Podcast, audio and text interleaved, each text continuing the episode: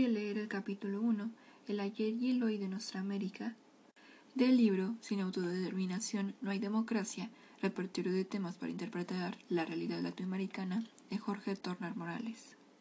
Esto de por qué ocurre lo que ocurre entre los hombres conduce a pensar sin intervalo en el destino del ser humano. Sergio Bagú, La génesis de la realidad social. La historia remota. La historia de América Latina es inconmensurable. Se sabe que el hombre primigenio de nuestro suelo vino de otras partes de las que se dieron condiciones de existencia para que aparecieran seres humanoides, pero no se sabe cuándo ni cómo llegaron a nuestro continente.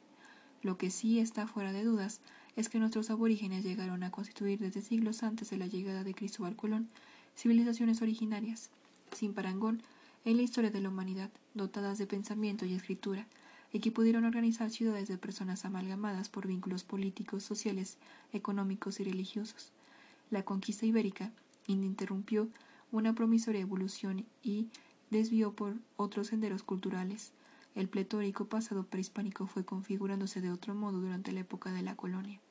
Antes de España y Portugal hubo en nuestros lares presencias esporádicas foráneas, como las de China, sin ánimo de permanencia, pero la conquista verdadera se inició desde 1492, con los cuatro célebres viajes del navegante genovés, personaje que, en opinión de Rodolfo Puigros, era un representante sui generis de una burguesía comercial ávida de la ganancia por la ganancia y del oro, y del oro solo para atesorarlo.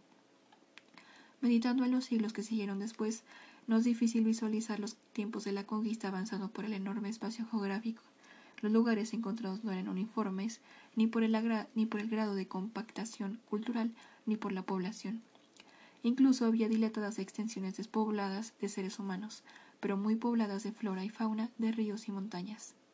La colonia, para la comprensión cabal de los antecedentes del subdesarrollo republicano, en nuestra región es ineludible la referencia al periodo colonial. Durante más de tres siglos, desde los viajes de Colón, fueron delineándose los perfiles de las distintas áreas de América Latina, según sus riquezas, según sus climas y según los intereses de los colonialistas.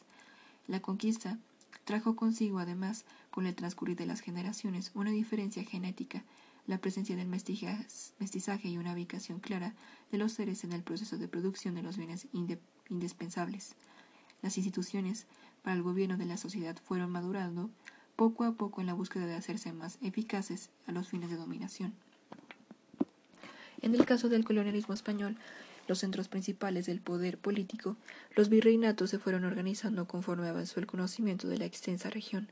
Así, se fundó el virreinato de la Nueva España, en 1535, el Virreinato del Perú en 1442, el Virreinato de Nueva Granada en 1717 y el Virreinato de las Provincias del Río de la Plata en 1776.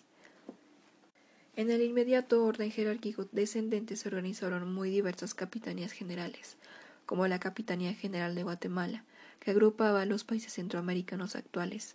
Las divisiones políticas que trazó la monarquía española para nuestra región aún influyen, con correcciones, claro está, en las fronteras actuales de nuestra América. La avaricia del colonialismo español fue creciendo en la medida que fue aumentando el conocimiento de las riquezas y las dimensiones de las tierras que se fueron encontrando.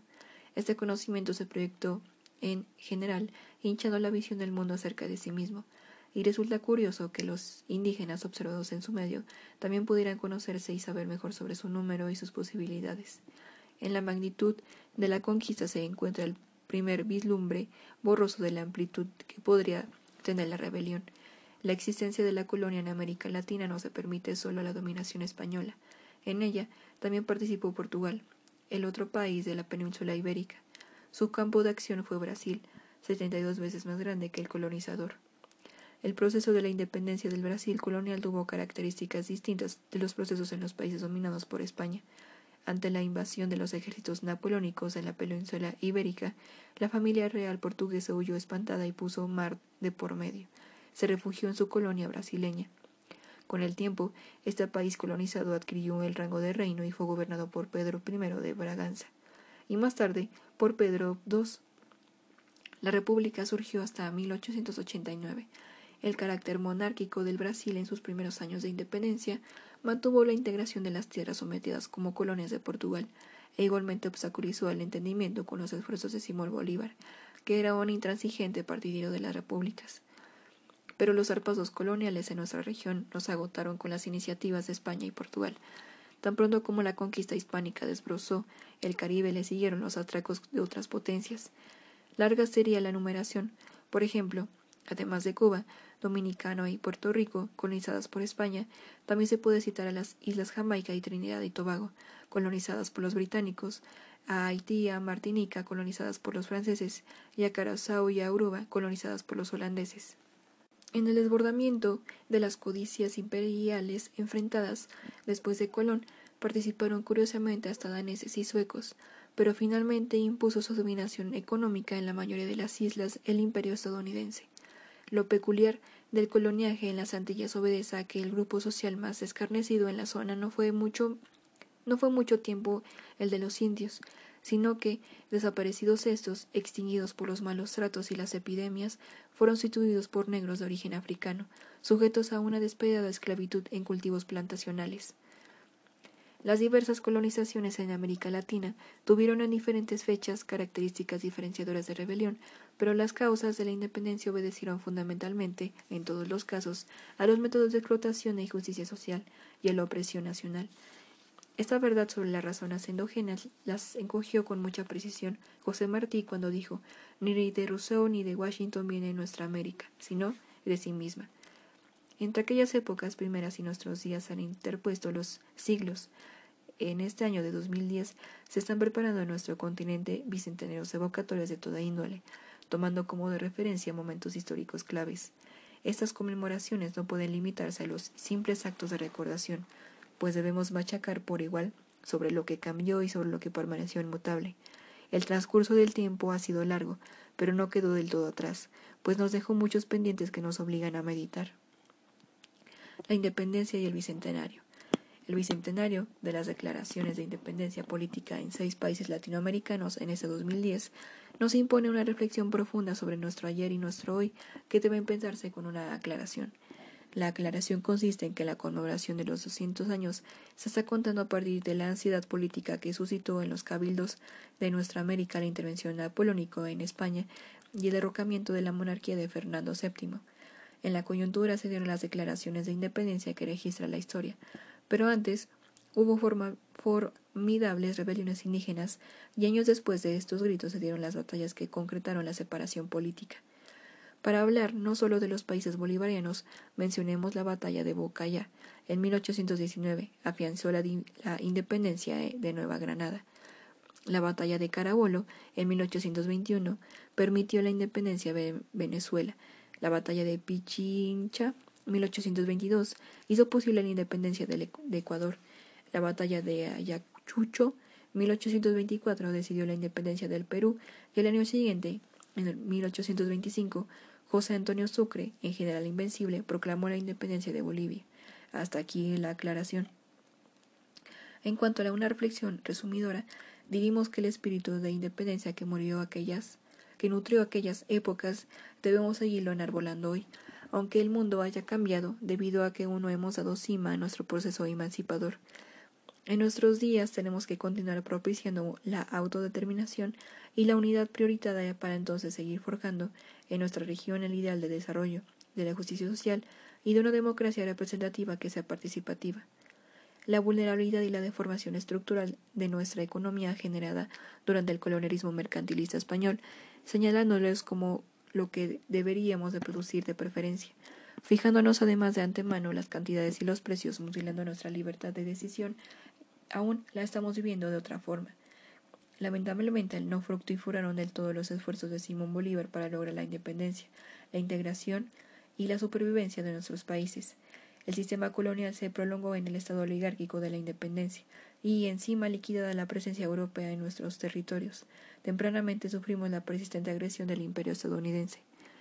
Las fechorías del país de las varas y las estrellas en nuestra contra han sido múltiples, siendo la más grave de todas, en 1848, el despojo a México de la mitad de su territorio, pero mucho antes, en 1804, fecha en que los haitianos se independizaron de Francia y proclamaron la abolición de la esclavitud, Thomas Jefferson, el racista autor de la Declaración de Independencia de Estados Unidos y el asesor y presidente de ese país, se negó a reconocer el suceso. Solo fue hasta la presidencia de Abraham Lincoln en 1860 cuando Estados Unidos aceptó la existencia independiente de Haití. Después de haber llegado maltrecha a la independencia política, cumpliéndose a medias los objetivos bolivarianos, la región tuvo que enfrentar el neocolonialismo. La figura más destacada del periodo fue José Martí, quien nació en 1853, cuando el libertador Simón Bolívar tenía 23 años de haber fallecido. A Martí le tocó iluminar la tardía independencia política de Cuba, al tiempo que plantó para nuestros demás grises una segunda independencia, la independencia económica, a fin de que alcanzáramos una libertad más completa.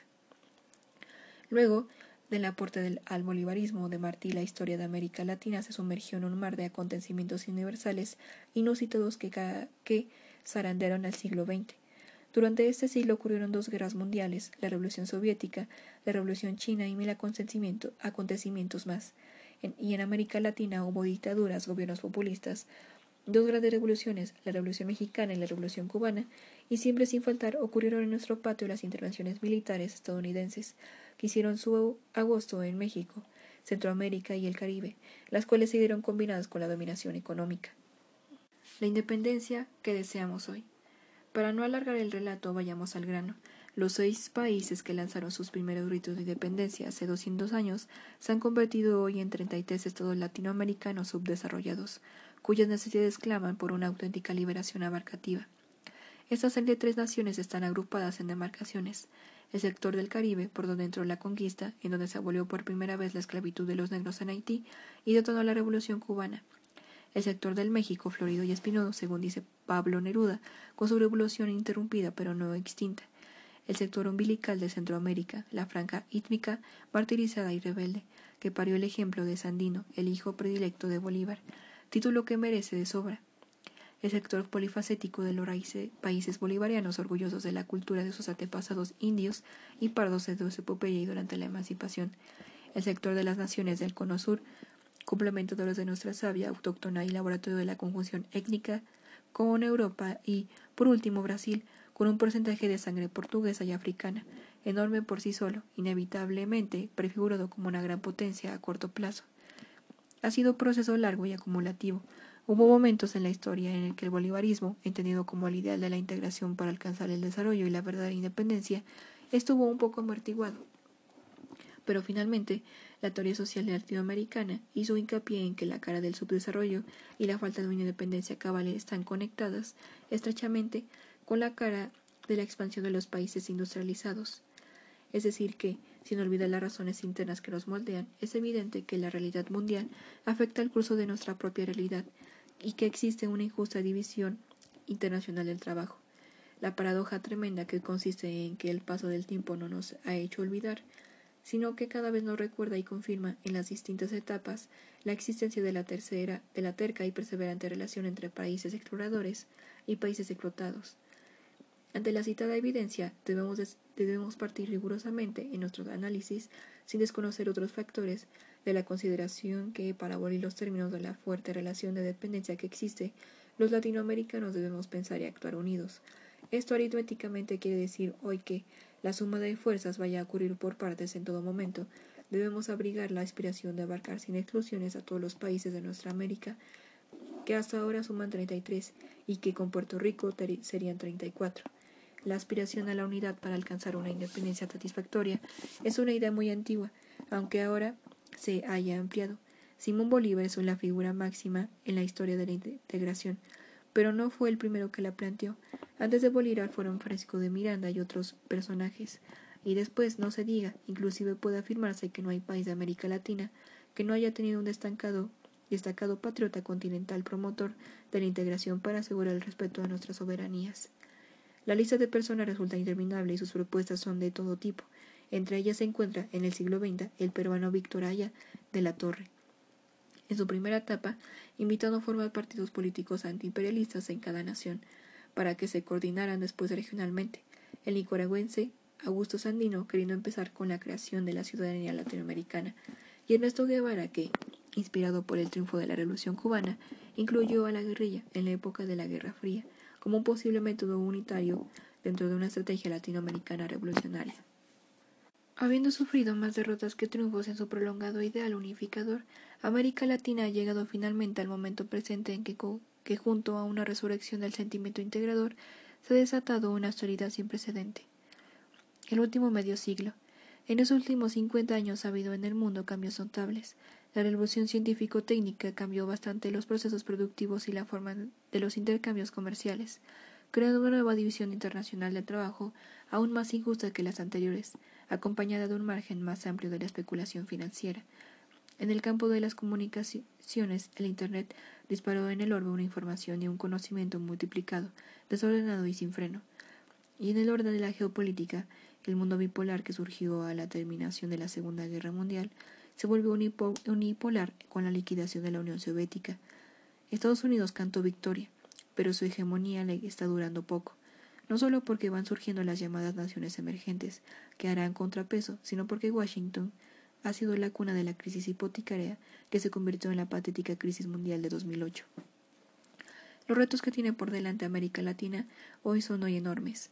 Vivimos en un mundo hundido en una crisis económica y en una crisis medioambiental que amenaza la supervivencia humana en el planeta. En medio de esas diversas crisis universales que padecemos, los latinoamericanos deberíamos ser sensibles a la idea de que tenemos el reto no nada más de unirnos para defender nuestra independencia, sino también para hacernos escuchar con una voz propia, homogénea, en el nuevo orbe que se está gestando. Afortunadamente ha habido en la región una resurrección sin precedente de las concepciones de liberación, pero en la misma medida se están redoblando las corrientes de su juzgamiento. Hace poco en Cancún, México, en febrero de 2010, 32 presidentes de países de América Latina, con la única excepción del mandatario de Honduras, que no fue invitado, aprobaron por aclaración unánime, la creación de la Comunidad de Estados Latinoamericanos y Caribeños, aunque el inicio de sus funciones está referido a una conferencia en Caracas, en julio de 2011. La decisión es un signo de los tiempos en que estamos sumergidos. Pareciera absurdo postular la Unión, una Unión Latinoamericana en general, cuando tenemos en lo particular países que aún no se integran en su interior, pero es la primera vez en la historia que se acuerdan constituir por unanimidad una comunidad solo de latinoamericanos, sin otras presencias buscando una inserción internacional como una sola entidad. Ya sabemos que nuestra región está dividida profundamente entre quienes se inclinan por una integración subordinada y quienes insistimos en la independencia y la justicia social. Sin embargo, aunque seguirán existiendo las diferencias entre unos y otros, es un paso adelante que casi la totalidad de nuestras naciones tengan la oportunidad de dialogar abiertamente entre sí, sin omisiones ajenas y que además puedan representarse unidas para dirimir sus intereses frente al concierto mundial. Los acontecimientos que nos saluden por todas partes están diciendo a gritos que el mundo debe cambiar en su sistema si quiere tener futuro. Un dato abrumador es lo que ocurre en Estados Unidos. A pesar de su alto nivel de vida a expensas de las otras naciones, el país más rico del planeta está sufriendo actualmente el mayor índice de desocupación de toda su historia. De allí que América Latina, sin olvidar la convicción de que patria es humanidad, como decía José Martí, debe construir sus propios paradigmas de libertad y examinar los temas que hagan posible la precisión de nuestras alternativas bajo la premisa de que sin autodeterminación no hay democracia. Y hasta aquí la lectura.